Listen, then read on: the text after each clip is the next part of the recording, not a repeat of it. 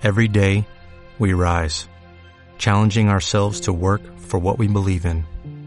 At U.S. Border Patrol, protecting our borders is more than a job, it's a calling. Agents answer the call, working together to keep our country and communities safe. If you are ready for a new mission, join U.S. Border Patrol and go beyond. Learn more at cbp.gov/careers.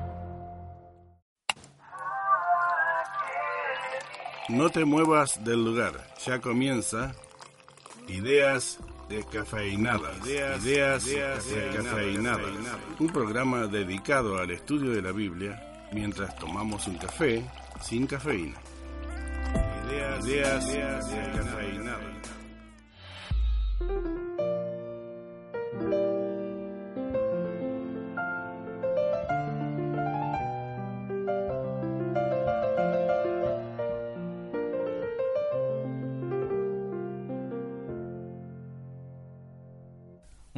Noches a todos los oyentes de Radio Nuevo Tiempo Libertador.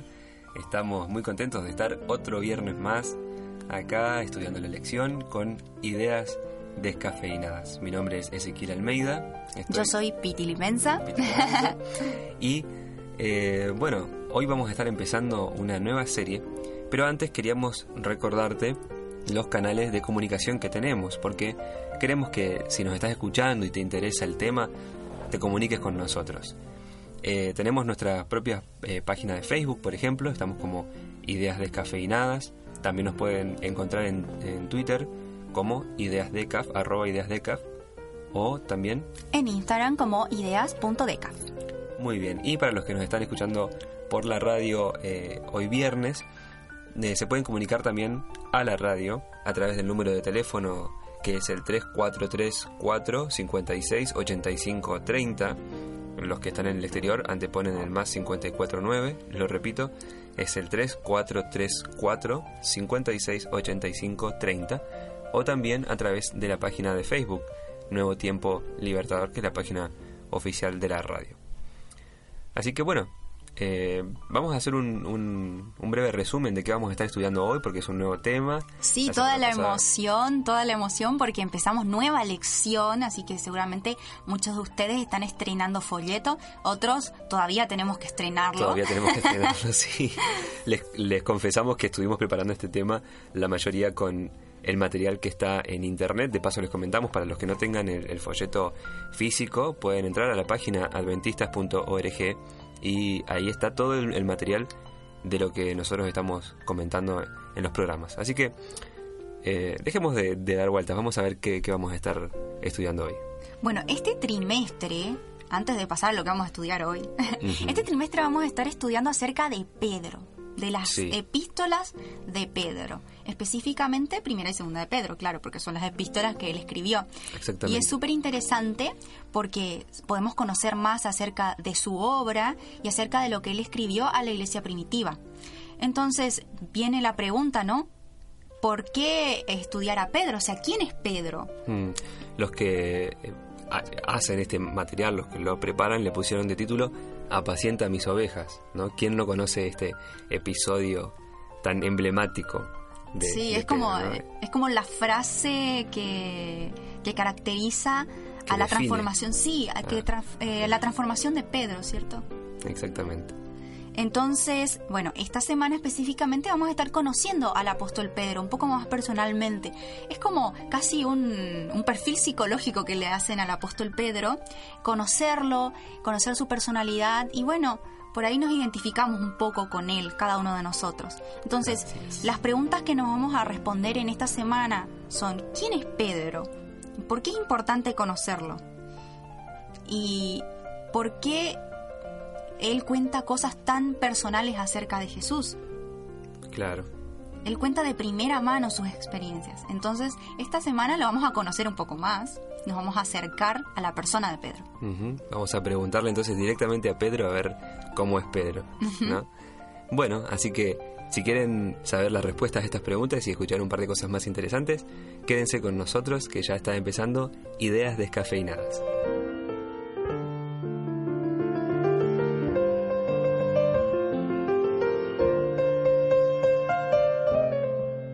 Empezar con el estudio de esta lección, eh, los invito a orar. Ezequiel, ¿podés hacer la oración? ¿Cómo no? Oremos. Padre nuestro que estás en los cielos, gracias porque podemos estar abriendo tu palabra una vez más. Te pedimos que el Espíritu Santo se quede con nosotros para que podamos recibir esas lecciones que tenés y también que bendigas de manera especial a cada una de las personas que nos está escuchando. Te lo pedimos humildemente en el nombre de Jesús. Amén. Amén. Muy bien, entonces, como decíamos, vamos a estar estudiando en detalle la persona de Pedro. ¿no? Pedro es el autor de dos libros de lo que nosotros llamamos Nuevo Testamento, eh, que llevan su nombre, no son las cartas de primera y segunda de Pedro. Eh, bueno, Pedro fue uno de los primeros en seguir a Jesús, ¿no? Ya vamos a ver cuando, cuando Jesús estaba buscando los discípulos, Pedro fue, estuvo en ese, en ese primer grupo, ¿no? Por lo tanto, eh, se podría decir que Pedro fue uno de los que más estuvo también con Jesús durante, durante su, estadía acá en, la tierra y tiene una gran riqueza de experiencias. Claro. Entonces, a partir de estas experiencias, él pudo escribir estas poderosas cartas que, vamos a estar estudiando eh, en el próximo trimestre.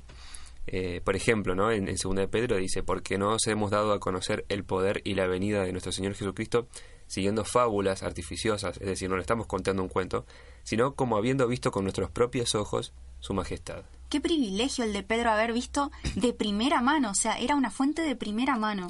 Exactamente. Y nosotros hoy, eh, si bien no podemos ver tangiblemente, si bien Jesús no está físicamente acá en, en este mundo, podemos digamos, de segunda mano a través de, Pedro llegar a vivir o a revivir esas experiencias, ¿no? También Pedro eh, aparece a menudo en, eh, los, eh, en los, evangelios, siendo relatado, digamos, tanto en sus cosas buenas como en sus cosas malas, porque vamos a ver que tuvo grandes triunfos y grandes fracasos también, ¿no? Pero a partir de esto, él logra convertirse en un líder prominente de la iglesia primitiva. ¿no? En, en los primeros años de, de, la iglesia, uno de los grandes puntos de referencia que había entre los primeros cristianos era Pedro. Pero más importante que esto, Pedro aprendió lo que era cometer errores, ser perdonado y seguir avanzando por fe y con humildad. ¿no? Este, así que podríamos decir que Pedro es como una persona que ha sufrido una transformación. Ajá, claro. Mm, cuando pienso en Pedro me viene a la mente eh, un ejemplo que viene de la, de la tierra misma, de la geología. Cuando era chica me encantaba leer acerca de la geología, me leía todo lo que encontraba. Interesantísimo. Sí, y entre esas cosas que me leía encontré eh, el proceso que sufren los diamantes para convertirse en la piedra preciosa más codiciada. El diamante es uno de los minerales eh, más preciosos, es eh, la roca más dura que existe, ¿sabías? Ah, mira, no. O sea, la única cosa que puede rayar a un diamante es otro diamante. O sea, imagínate, para que un diamante se convierta en una gema, es tallado con otro diamante. O sea que el diamante no es solamente, no se lo busca porque es lindo, sino que también es, funcional. Claro, es, es, totalmente funcional. Hay aparatos que funcionan con diamantes para, para su mejor eh, desempeño, digamos. Entonces, eh, ¿por qué esto de los diamantes? ¿Por qué Pedro me hace acordar a un diamante? ¿A qué, viene? ¿Por qué? ¿Por qué? Porque un diamante, cuando lo ves así, cuando lo encontrás recién, supongamos que voy yo en una expedición al Puente Negro. El Puente Negro, para los que no conocen este lugar, es un, es un espacio donde hay muchas rocas y se encontraron fósiles y todo eso. Supongamos que en el Puente Negro encuentro un diamante, un diamante en bruto. En realidad, solo una persona que conoce mucho acerca de rocas puede reconocer un diamante porque el diamante en bruto es una roca. No tiene nada de lindo. Es una roca. Es un pedazo de piedra que podríamos pasar por el lado y ni y no reconocerla. Pero una persona que la reconoce la va a recoger y con eso puede llegar a ganar muchísimo dinero. Pero ¿qué pasa? El diamante en bruto es horrible. ¿Así? ¿Ah, es horrible, es un pedazo de piedra. Y sufre todo un proceso de transformación. No me acuerdo bien los pasos que sufre y tampoco voy a pecar de... Por ahí si alguien que sabe de gemas después... Pueden buscarlo en internet, pueden buscarlo en Google. sí, sí, después me cae con todo. No, no es así. Pero sé que sufre un proceso de transformación. Y luego termina siendo una de las gemas más preciosas y más caras. O sea, un anillo que tiene un diamante es invaluable. Cuanto Y- más grande el diamante, más caro es. Y podemos decir que entonces lo que le da valor y lo que le da funcionalidad al diamante, ¿qué es? El proceso que Claro, lleva. no es la roca en sí, sino el proceso, el trabajo que, que se hace sobre esa roca. Así que vamos a ver entonces cómo, cómo Pedro experimentó esa, esa transformación y cómo hoy permanece como una voz poderosa para todos los que también necesitamos experimentar esta, esta gracia transformadora, ¿no? Así que, ¿cómo, cómo sería entonces? ¿Cómo, ¿Cómo empieza este, este proceso de Pedro en bruto, se podría decir? Sí, Pedro en bruto, así como un diamante en bruto.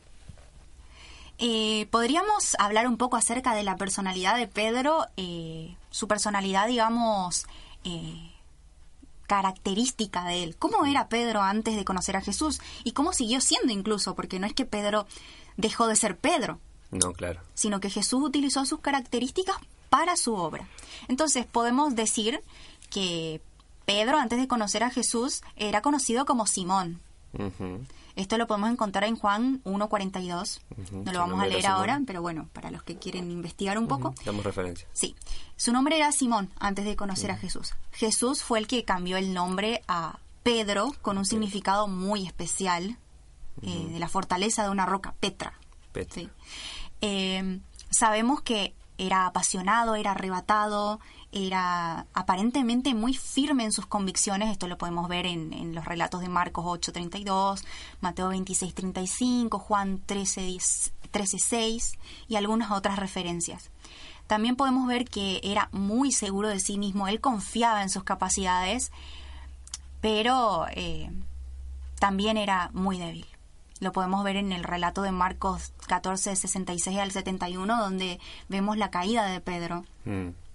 Y Sí. vemos que en realidad era un hombre que tenía virtudes y defectos. Muchas veces esas virtudes que él tenía, como por ejemplo su fortaleza, su pasión, también eran un arma de doble filo, porque Claro. no estaban transformadas por el poder del Espíritu Santo. Como podemos ser nosotros hoy, ¿no? Podemos Claro. ser un, un arma de doble filo también. Claro. Entonces, bueno, lo vemos a Pedro en la Biblia, eh, la primera aparición, en Lucas 5.11. Lo que se conoce como la pesca milagrosa, ¿no? Ajá, el relato de la pesca milagrosa cuando eh, Pedro vio el poder de Jesús. Que bueno, esta, esta historia también se encuentra en Mateo 4, en Mateo 1. eh, y lo encontramos, como vos dijiste, en entre los primeros discípulos, entre las primeras personas que Jesús llamó. Entonces, es muy interesante porque la primera reacción de Pedro que encontramos en Lucas 5.8 es eh, muy llamativa, porque él vio el milagro de Jesús. ¿Y qué pasó con él? Vamos a leer un poco qué dice Lucas 5.8. Lucas 5.8 dice, Viendo esto, Simón Pedro cayó de rodillas ante Jesús, diciendo, Apártate de mí, Señor, porque soy hombre pecador. Podemos ver en esta reacción de Pedro que él reconoce Eh, la supremacía de Jesús, o sea, vio realmente un milagro fantástico. Es decir, ellos estuvieron toda la noche pescando, no habían pescado nada, y luego Jesús viene y con una simple palabra realiza el milagro que ellos necesitaban.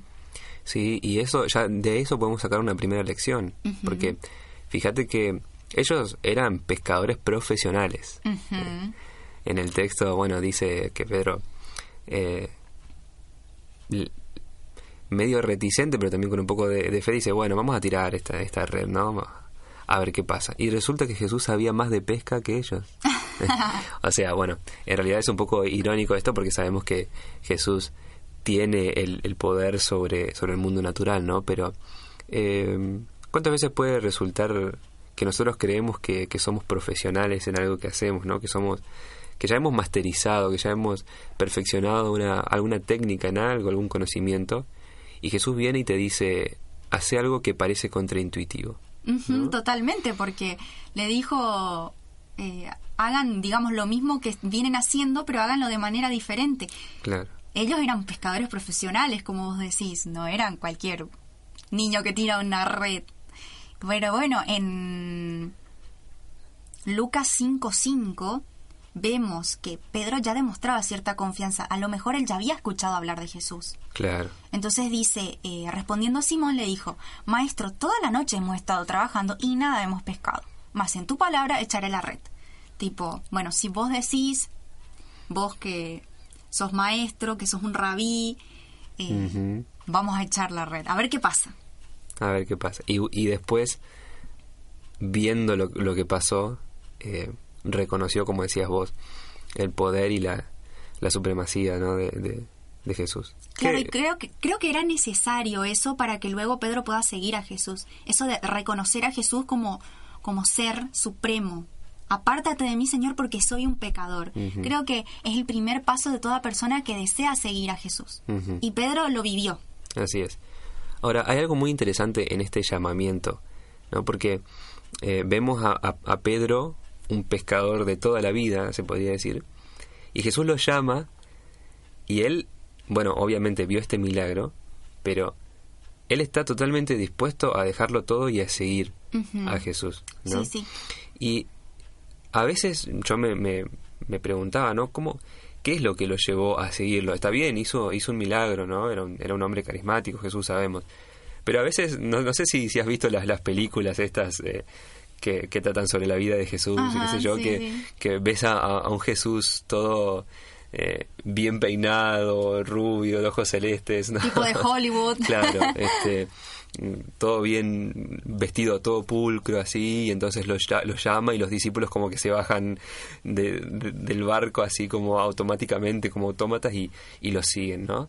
Es como que no, no, no se explica bien, no hay una razón, pero en realidad si vemos el, el contexto, esto se entiende un poco mejor, porque, ¿qué pasa? Jesús era reconocido ya por, por unos cuantos como maestro, pero ¿por qué se, le- se lo, se lo reconocía como maestro? Porque él enseñaba acerca de la Biblia, enseñaba de la Torá en realidad, ¿no? De el, el, el Tanaj, que eran los, los libros que en ese momento se tenían. Y entonces, ¿qué importancia tenía esto? Y bueno, resulta que Jesús era un rabino judío en un mundo judío del, del primer siglo, Claro. sus discípulos eran judíos, y la vida del judío en, en ese momento giraba en torno a la Torá, porque nos acordamos ¿no? que desde que Dios le dio el mandamiento al pueblo de, eh, de Israel cuando Ajá. salieron de Egipto en adelante, eh, la forma escrita de lo que Dios les iba diciendo estaba, estaba en esto. Y entonces, la vida de los judíos en ese momento giraba en torno a la Torá y así también su sistema educativo. Ellos no tenían escuelas como las universidades que podemos tener hoy, ¿no? Así Claro, totalmente diferente. diversificadas, etcétera, sino que el sistema educativo estaba basado eh, en la Biblia, o sea, los, los niños irían a aprender a memorizar la Biblia eh, cuando eh, entre los 5 y los 10 años, los primeros cinco libros del, del Pentateuco, después eh, entre los 10 y los 15 años más o menos, los mejores de, de ese primer eh, grado o curso, si se, si se quiere decir, iban a estudiar todo el Tanaj, o sea, todo lo que nosotros hoy conocemos como el Antiguo Testamento. Y en ese proceso los que, los que iban quedando, digamos, que, que no demostraban tener tantas habilidades, se volvían a sus casas y aprendían el oficio de, de sus padres, ¿no? O Claro, de sus familias. O se la rebuscaban de alguna manera. Sin embargo, los mejores de los mejores que salían de, de esas escuelas, que mostraban que tenían chispa, que tenían intelecto, iban con uno de estos maestros. Con que- los rabí. Con los rabinos, exactamente. Con uno de estos rabí que, eh, bueno, cada uno tenía su forma de pensar, su interpretación sobre la Biblia y sobre todo su fama. Y entonces, si eh, eh, el, el rabino hacía como un proceso selectivo, ¿no? Y Claro. te, te hacía preguntas y si veía que vos eras realmente bueno, que tenías pasta como para transmitir eh, este conocimiento sobre la Biblia que, que él tenía, sobre el Tanaj, él te iba a decir, bueno, vení, seguime. Y esto era un gran honor. Claro. Porque eso significaba... Que eras se- bueno. Que eras bueno, exactamente. Entonces, era un privilegio que un rabino te aceptara en su escuela. Claro, que te diga, vení, seguime. Claro. Ahora, eh, es interesante, ¿no? Porque este era un rabino completamente diferente. Este es un rabino que viene a los discípulos, ¿no? No, no, no espera que los discípulos vayan Claro. por su propia cuenta. Claro, claro. Y aparte va a los que, no a los mejores. Fíjate que si, si, si estos hombres estaban acá pescando, es porque habían aprendido el oficio de la familia y es porque no tenían tanta madera como para, para ser discípulos de los grandes, de Gamaliel, de, no sé, los, los, grandes rabinos que, que estaban en esa de Nicodemo, ponele. Por ejemplo, ¿no? De, de, cualquiera de esos grandes maestros. Entonces como que no, no tenían tanto estatus. Y, y fíjate, o sea, que venga, que venga este maestro que encima te acaba de hacer un milagro, o sea, si encima te acaba de demostrar... Su poder. Claro, su poder, de, demostrar que sabe, ¿viste? Que no es un caído del catre, como decimos acá, ¿no? este, e, entonces, e, esto es lo, hermoso de, de Jesús, ¿no? O sea... Que él va y llama no a los mejores, sino a los sinceros. Y vemos la sinceridad de Pedro en su primera reacción.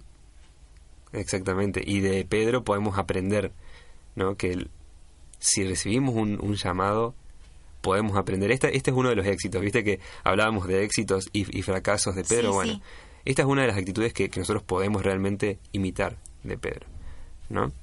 Eh, y es interesante, me gustaría hacer un, un, pequeño comentario más acerca del llamamiento, ¿no? Porque acá estamos hablando de que, bueno, cuando Dios te llame, eh, hay, que, hay que aceptarlo como Pedro, etcétera. Pero muchos no sabemos a veces cuál es nuestro llamado. Claro. Y fíjate, eh, acá mismo, Jesús qué llamado les hace a los discípulos, aparte de vengan y síganme. Le dice que van a ser pescadores de hombres. Exactamente, le dice que van a ser pescadores de hombres. Y es muy interesante porque esto está relacionado con lo que ellos hacían. Claro. Y en realidad vemos a lo largo de, de toda la Biblia que Dios siempre hace la obra que tiene que hacer, la quiere hacer con nosotros, pero lo hace con, con, lo que tenemos en la mano, con lo que tenemos en el momento. Ellos que tenían en ese momento, tenían redes en la mano. Tenían un barco. Tenían un barco. Y Jesús usó ese barco. Vemos que eh, más adelante, por ejemplo, Jesús usó la pesca de, los discípulos para pagar impuestos. ¿Te acordás cuando los, hace pescar y saca una moneda del, del, pez? Pero también en otras ocasiones, por ejemplo, cuando, cuando uso los cinco panes y los dos peces del niño este para alimentar a, una multitud, o antes en el, Antiguo Testamento, Elías con el aceite de, la viuda, el callado de Moisés. Es decir, en, cada una de estas ocasiones está llena la, la, Biblia de, ejemplos. Dios llama y usa lo que tenés en la mano. Entonces, si no sabes cuál es tu llamado, si no sabes a qué te está llamando Dios, empezá a mirar a tu alrededor. ¿Qué sabes hacer? ¿Qué te gusta? ¿Qué tenés? También. ¿eh? ¿Tenés una computadora, por ejemplo? ¿Podés entrar a Internet? Bueno, quizás Dios te está llamando a que entres en las redes sociales y compartas, ¿no?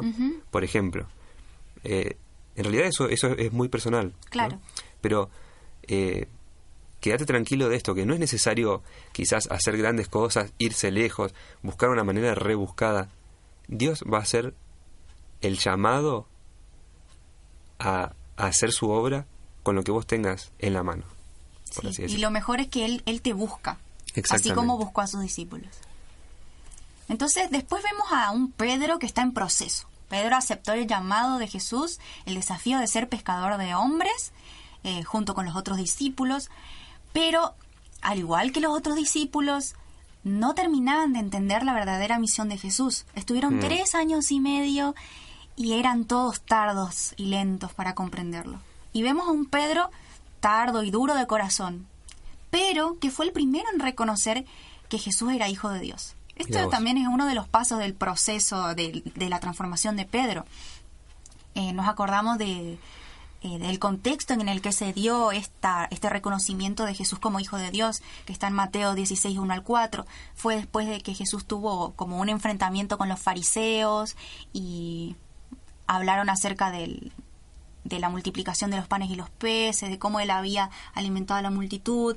Y entonces Jesús les pregunta, eh, ¿quién piensan ustedes que soy yo? Algunos dicen que sos Elías, algunos dicen que sos Juan el Bautista, algunos dicen un montón de cosas. Eh, ¿Y Pedro qué responde? Pedro responde, tú eres el Cristo, el Hijo del Dios viviente. Claro. Entonces, acá vemos que, eh, como decía Piti, el primero en reconocer eh, la divinidad de Cristo y, un poquito de tener quizás eh, un guiño de, de, qué tenía que hacer Dios, Jesús, en la tierra, era ser el Cristo claro. del que ellos venían escuchando en, todos esta, estos libros que, que tenían, en, todo el, Tanaj, el Antiguo Testamento. Ajá, y entonces vemos lo que le dijo Jesús. Le respondió, Bienaventurado eres Simón, hijo de Jonás, porque no te lo reveló carne ni sangre, sino mi Padre que está en los cielos. Es decir, el Espíritu Santo, el Padre, estaba trabajando en el corazón de Pedro y le estaba mostrando un poco de lo que Jesús venía a hacer. O sea, si bien Pedro, como dijimos, era tardo, duro de corazón, pero estaba empezando a entender algo. De todos modos, tenía mucho que aprender todavía porque en realidad no había entendido que Jesús no es que iba a fundar un reino terrenal, porque él reconoció a Jesús como el Cristo, pero como el Cristo que venían creyendo los judíos, que iba a venir a restaurar la nación judía, la nación de Israel, y le iba a dar su gloria, iba a ser de nuevo la nación elegida entre toda la tierra, pero esa no era la misión de Jesús. Mm. Es decir, él tenía una percepción equivocada de la misión de Cristo. Y porque, como, como decíamos, es, un proceso, ¿no? Es decir, no, no es que eh, apenas Pedro dijo, bueno, te voy a seguir, en el momento se transformó y ya supo todo, ¿no? Y tenemos esta cita del deseado de todas las gentes que dice así, más o menos ejemplificando lo que, lo que pasó en este día. Eh, los discípulos seguían esperando que Cristo reinara como un príncipe temporal. Creían que si bien les había ocultado durante tanto tiempo su designio, no permanecería siempre en la pobreza y la oscuridad debía estar cerca del tiempo para establecer su reino. Los discípulos nunca se detuvieron a pensar que los sacerdotes y los rabinos no iban a cejar en su odio, que Cristo sería rechazado por su propia nación, condenado como impostor y crucificado como malhechor. Hmm. Esto lo dice Elena de White porque, imagínate, Jesús eh, afirma que Él es el Hijo de Dios y luego empieza a hablar de que va a morir. Claro es como un, terrible golpe para los discípulos. Entonces podemos ver en Mateo 16, 21 al 23 que mm, es justamente esto, que Jesús eh, les cuenta acerca de, su verdadera misión, de que le era necesario sufrir, eh, ser asesinado. ¿Y qué pasa con Pedro? Y Pedro, con esa visión de, de un rey terrenal, intenta convencer a Jesús de que de que no, o sea, su misión era... Es como que le, quiere decir a Jesús cuál era su misión. No, no, no, Jesús, o sea, vos, no, vas a morir. No puede ser que, que mueras, o sea, eh, estás diciendo cosas que, que no te convienen. Claro, entonces... Intenta razonar con Jesús, ¿no? Claro, dice el versículo. Entonces Pedro, tomándolo aparte, comenzó a reconvenirle, diciendo, Señor, ten compasión de ti, en ninguna manera esto te acontezca. ¿Y qué pasa? ¿Qué, qué le dice Jesús? Es muy fuerte lo que le dice Jesús. Jesús le, le responde, Quítate delante de mí, Satanás. Me eres tropiezo porque no pones la mira en las cosas de Dios, sino en las de los hombres. O sea, ¿qué vemos acá? Hacía un tiempito le había dicho que el Espíritu Santo le había revelado a él que, que, Jesús era el Cristo y ahora le dice apártate de mí, quítate delante de mí, Satanás. Entonces, acá vemos claramente estas dos facetas de Pedro, ¿no? Claro, y además el conflicto que se generaba en su corazón. Claro. Y el, la falta de entendimiento, todavía le faltaba un proceso, por eso estamos hablando del Pedro en proceso, le faltaba todavía. Creo que es lo que nos pasa a cada uno de nosotros. Teníamos nuestros momentos brillantes, así que seguramente Jesús dice, ay, esto te lo reveló el Espíritu Santo y se reemociona. Y luego, no, apártate de mí, Satanás. Sí, pero probablemente pase eso y pasa muy seguido con nosotros, ¿no? Pero fíjate que más adelante Pedro aprendió la, la, lección. En 1 de Pedro 4.12 encontramos que dice así, Amados, no se sorprendan del fuego de la prueba que les va a sobrevenir, como si alguna cosa extraña les, les, pasara. Claro, el mismo Pedro que le dijo, Jesús, tened compasión de vos mismo, luego dice, hermanos, aprendan a sobrellevar esta persecución, porque estaba hablando a, los judíos y a, a, los cristianos en realidad perseguidos es necesario a veces ser perseguido y bueno, hay que tener confianza en Dios y que eh, lo que está ocurriendo eh, es necesario. Claro, es necesario.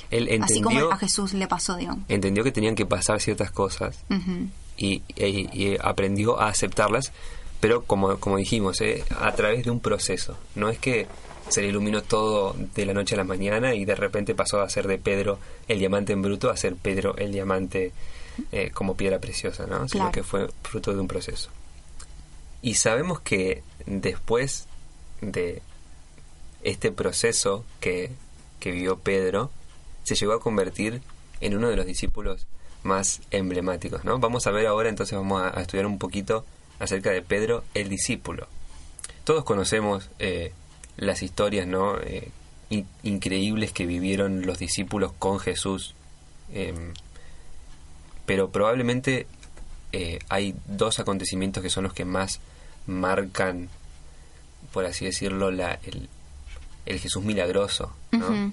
que son la alimentación de los 5.000, y cuando se alimentó a 5.000 personas sin contar mujeres y, niños con solamente cinco panes y dos peces, y cuando Jesús camina sobre el agua. Esto es, hasta los que no son cristianos saben que Jesús caminó sobre el agua.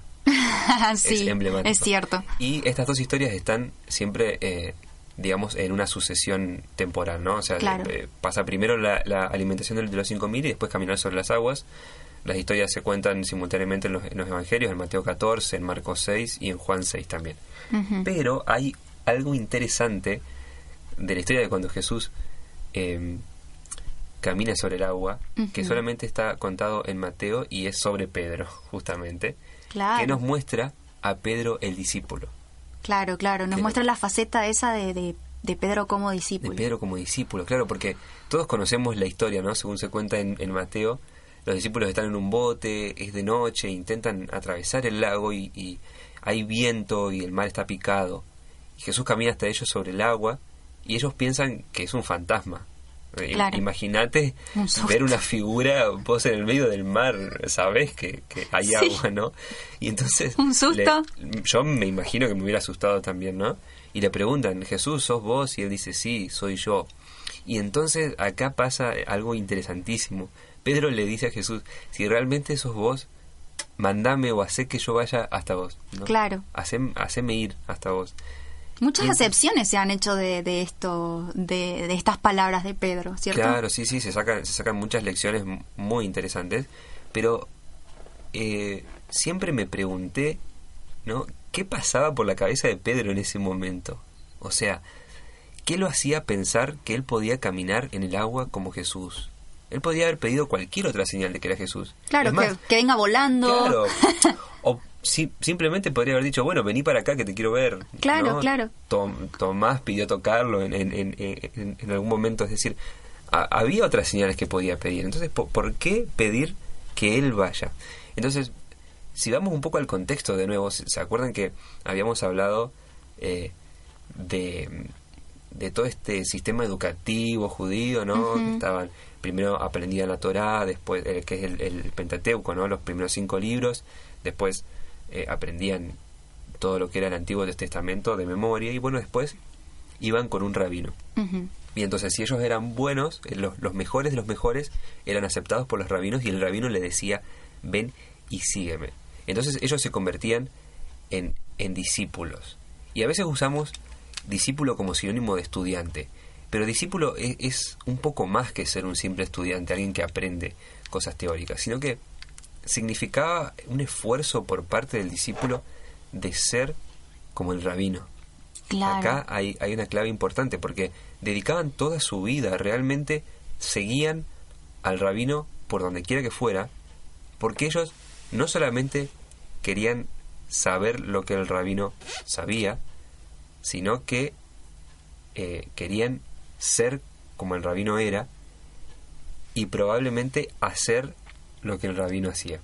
Como el dicho este que dice, y el alumno superó a su maestro, era como el sueño del, discípulo. Exactamente, es decir, si tu maestro sabía, por ejemplo, manejar las hierbas medicinales, por decir unas cosas, se esperaba que vos en algún momento de tu vida llegaras a manejar esas hierbas medicinales. También como tu maestro. Exactamente.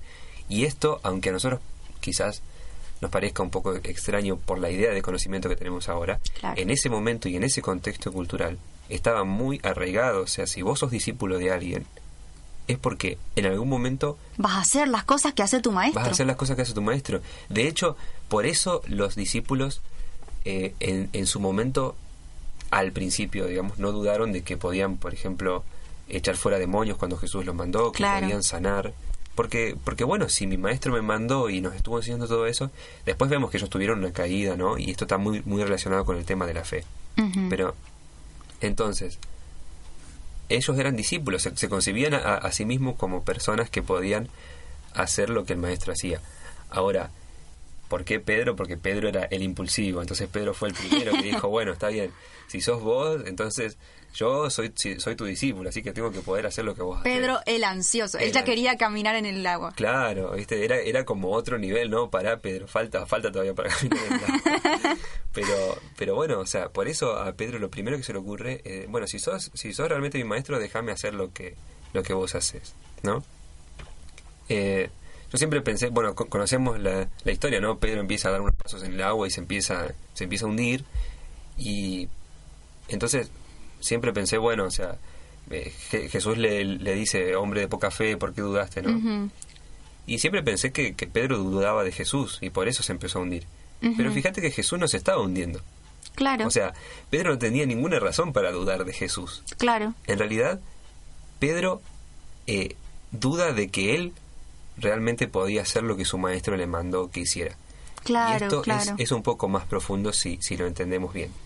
Porque Pedro se centró en sí mismo. En sus propias capacidades o incapacidad en este caso. Claro, se centró en sí mismo para intentar hacer lo que su rabino le había mandado hacer y fracasó. O sea, terminó pidiendo auxilio a Jesús. Esto implica una fe de parte nuestra un poco diferente de lo que por ahí percibimos que, que, es la fe. Porque también cuando Jesús nos llama a ser sus discípulos, Él pone un poco de fe en nosotros, si, si se quiere decir, ¿no? Él, claro, él, claro. él cree que nosotros podemos llegar a ser como el Maestro. Entonces, si Jesús te llama a ser el, el discípulo, ¿no? Te, te, da un llamado y vos lo aceptás. La fe que tenés que tener es en que Dios te va a capacitar para hacer lo que, lo que Él nos pide que hagamos, ¿no? Claro, no mirarnos a nosotros mismos y a nuestras incapacidades, sino mirar a Jesús porque Él nos va a capacitar. Y en esto fue en lo que Pedro falló. De dejar de mirar a Jesús como el que le hacía caminar en el agua y mirarse a sí mismo y a su incapacidad de caminar sobre el agua. Claro. Entonces, tenemos que tener una conciencia de que si Jesús nos llamó, si Dios nos llamó para hacer algo, podemos hacerlo. Uh -huh. ¿no? Y creo que nosotros podemos dar testimonio de esto, porque, por ejemplo, estamos ahora mismo haciendo un programa de radio. Que jamás nos imaginamos que íbamos a hacer. Y sin ningún conocimiento, nosotros nunca antes habíamos hecho radio. Sin embargo, acá estamos haciéndolo porque sentimos un, un llamado, ¿no? Ahora, eh, hay una leve diferencia eh, y hay un corto trecho entre eso y la autosuficiencia, Uh ¿no? Esto no implica que nosotros, por nosotros y por nuestros propios medios, podamos hacer la obra de Dios. Inclusive Claro. con buenas intenciones, somos totalmente incapaces. Y de hecho, eso es lo que diferencia eh, al Pedro que caminó sobre el agua del Pedro que se hundió. Cuando Pedro empezó a ver, bueno, capaz que, eh, no sé, capaz que si pongo el pie así de esta manera podría caminar un poquito mejor, eh, pensó en la hidrodinámica, ¿viste? Y, y entonces ahí es cuando se hundió. Ahí cuando Claro, hundió. cuando dejó de mirar a Jesús, Claro, como el que lo capacitaba. Pero, entonces, también hay, hay que tener un poco de autoestima espiritual, si se quiere, ¿no? Es decir, si Dios te llamó, tenés fe, tenés confianza de que vos lo podés hacer. Si Dios te, Dios te llamó a vos, no llamó a otra persona. Y reiteramos, mirar a Jesús en todo momento, porque en el momento que dejemos de mirar a Jesús se convierte en autosuficiencia. Yo puedo por mis propias fuerzas, por, mi pro- por mis propios méritos, pero no. Si Jesús te llama, Él te capacita y lo que hagas va a ser porque Él quiere que lo hagas y porque Él te capacita para hacerlo. Claro. Y esto Pedro lo aprendió muy bien porque en este momento fue, digamos, Pedro el discípulo, Pedro que caminaba sobre las aguas, pero después vemos a Pedro como líder de la iglesia primitiva. O sea, sí, de- lo de- vemos al Pedro diamante, gema preciosa. Claro.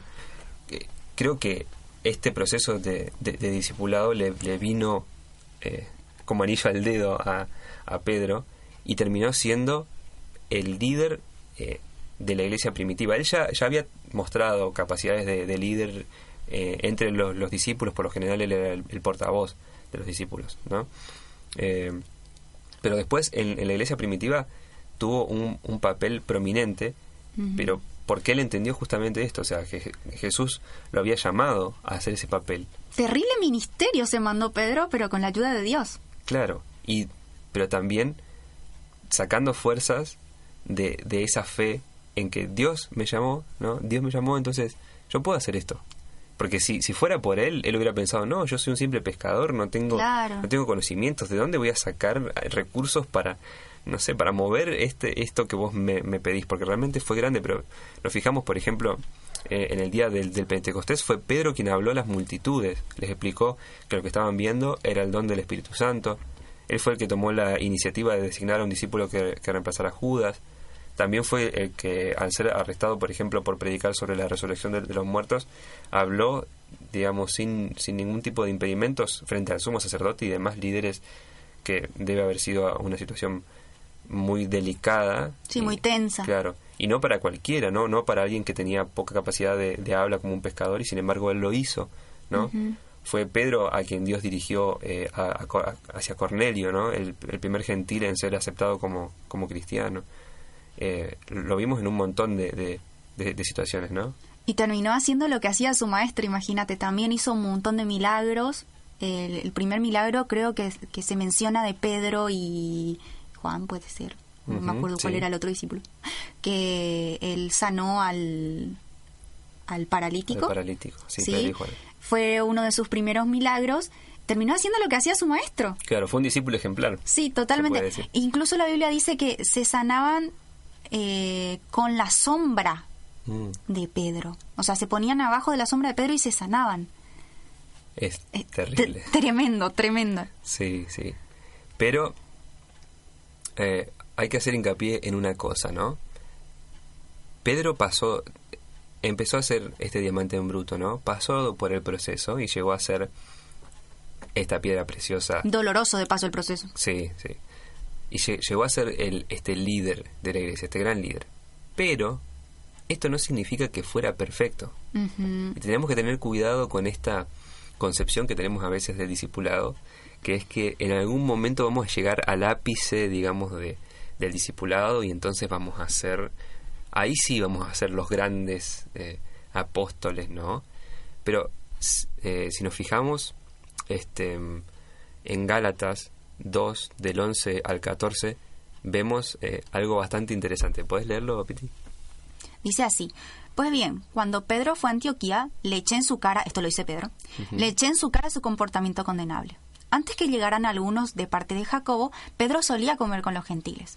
Pero cuando e- aquellos llegaron, comenzó a retraerse y a separarse de los gentiles por temor a los partidarios de la circuncisión.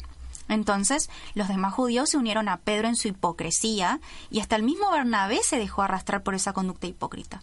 Cuando vi que no actuaban rectamente como corresponde a la integridad del Evangelio, le dije a Pedro delante de todos, si tú, que eres judío, vives como si no lo fueras, ¿por qué obligas a los gentiles a practicar el judaísmo?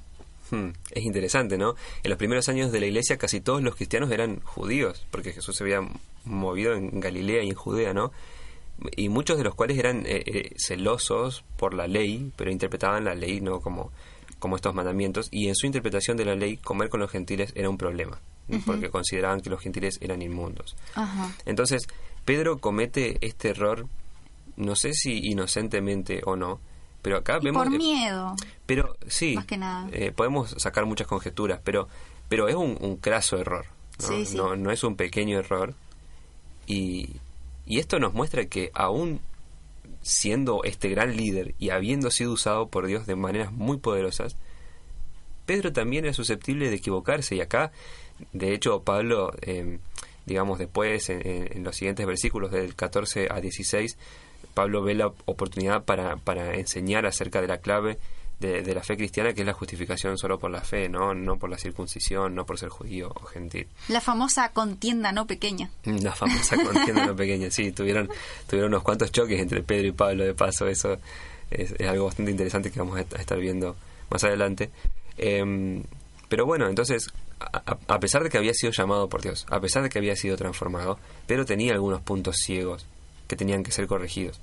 Entonces, em, creo que esto tendría que llevarnos a pensar en nosotros mismos. ¿no? Nosotros también eh, somos discípulos, también estamos en un proceso de transformación. Y em, acá eh, Pedro demuestra o nos muestra también que tenemos que ser humildes, ¿no? Claro. Porque aunque estemos haciendo grandes cosas en una gran obra, podemos tener puntos ciegos Y puede ser que otras personas nos las quieran eh, señalar, digamos, ¿no? Entonces, creo que tenemos que aprender que si Pedro, el gran apóstol Pedro de la, de la iglesia cristiana, se pudo equivocar, nosotros también, ¿no? Somos humanos, al fin y al cabo, y cuando no somos llevados por Dios, este, nos podemos equivocar. Bueno, y a manera de conclusión, ¿qué, qué podemos decir acerca de, de todo esto, de, de Pedro? Nos gustaría leer una cita de Elena de White que está en Testimonios para la Iglesia y que habla acerca de la estrepitosa caída de Pedro. La estrepitosa caída fue cuando él negó a Jesús. Ah, sí. Que él tan seguro de sí mismo le había dicho a Jesús, yo no te negaré, y luego fue, y ahí mismo ni habían pasado 24 horas y él ya lo estaba negando. Tenemos uno de los grandes fracasos, ¿no? Sí, entonces dice? dice? así. Antes de su estrepitosa caída, Pedro era siempre exagerado y dictatorial. Hablaba en forma imprudente e impulsiva. Estaba siempre listo para corregir a los demás y expresar su parecer antes de comprenderse bien a sí mismo, o lo que tenía que decir. Pero Pedro se convirtió, y el Pedro convertido era muy diferente del Pedro irreflexivo e impetuoso. Aunque mantuvo su antiguo fervor, la gracia de Cristo templaba su celo. En lugar de ser impetuoso, lleno de confianza y de exaltación propia, era calmado, sereno y dócil. Ahora sí podía apacentar tanto a los corderos como a las ovejas de la grey de Cristo. Apacienta mis ovejas, le, le había dicho Jesús, ¿no? Sí, Ese sí. fue el, el llamamiento a Pedro. Y bueno, en esta cita vemos justamente el, eh, el contraste, ¿no? Entre la piedra en bruto y el diamante. Transformado, sí. Entonces, ¿quién de nosotros hasta cierto punto no se siente identificado con Pedro? Yo me siento identificado. Yo también, totalmente. con virtudes que al mismo tiempo pueden ser defectos y también caídas y levantadas, si se quiere decir. A veces no somos levantados en la fe y, y arrebatados por el Espíritu Santo, como quien dice, y hacemos fervorosamente la, la obra y, y, y después nos vemos quizás al siguiente día o al siguiente momento Caídos. fracasando estrepitosamente, ¿no? Como, como dice Elena White. Pero, sin embargo, podemos quedarnos con, con esta lección de Pedro, ¿no? O sea, Pedro es un poderoso ejemplo de lo que es la gracia transformadora. ¿no? Una piedra bruta, se podría decir, que Dios transformó en un diamante. Al ver nuestros errores, quizás sea bueno que aprendamos a dejarnos moldear por el Espíritu Santo, ¿no? Porque en realidad no importa qué tan brutos podamos ser, esta transformación también puede ser hecha en nosotros hoy. Eh, y quizás no lleguemos a ser los grandes apóstoles. El, el- el llamado de, de- de cada uno es diferente, ¿no? Vimos en, en la, la lección pasada los dones del Espíritu, el cuerpo de la iglesia necesita muchísimas funciones. Eh, así que quedémonos con esto, ¿no? Podemos ser transformados por la gracia de, de Dios y nos puede utilizar para su obra con lo que tenemos en la mano. Exactamente, si somos humildes y estamos dispuestos a arrodillarnos ante Jesús como hizo Pedro y decir, Señor, eh, yo quiero ser tu discípulo. ¿no? Así que bueno, con esto hemos llegado al, al final de este esta primera lección acerca de Pedro. Vamos a tener 12 o 13 más, no sé cuántas son, pero alrededor de 12 más. Este, así que bueno, los esperamos el, el próximo episodio para compartir un poco más de ideas descafeinadas. Buena semana y que Dios los bendiga. Si te gustó este podcast, no dudes en compartirlo. Esperamos encontrarte en el próximo episodio para más ideas descafeinadas. Ideas, descafeinadas. Que Dios te bendiga.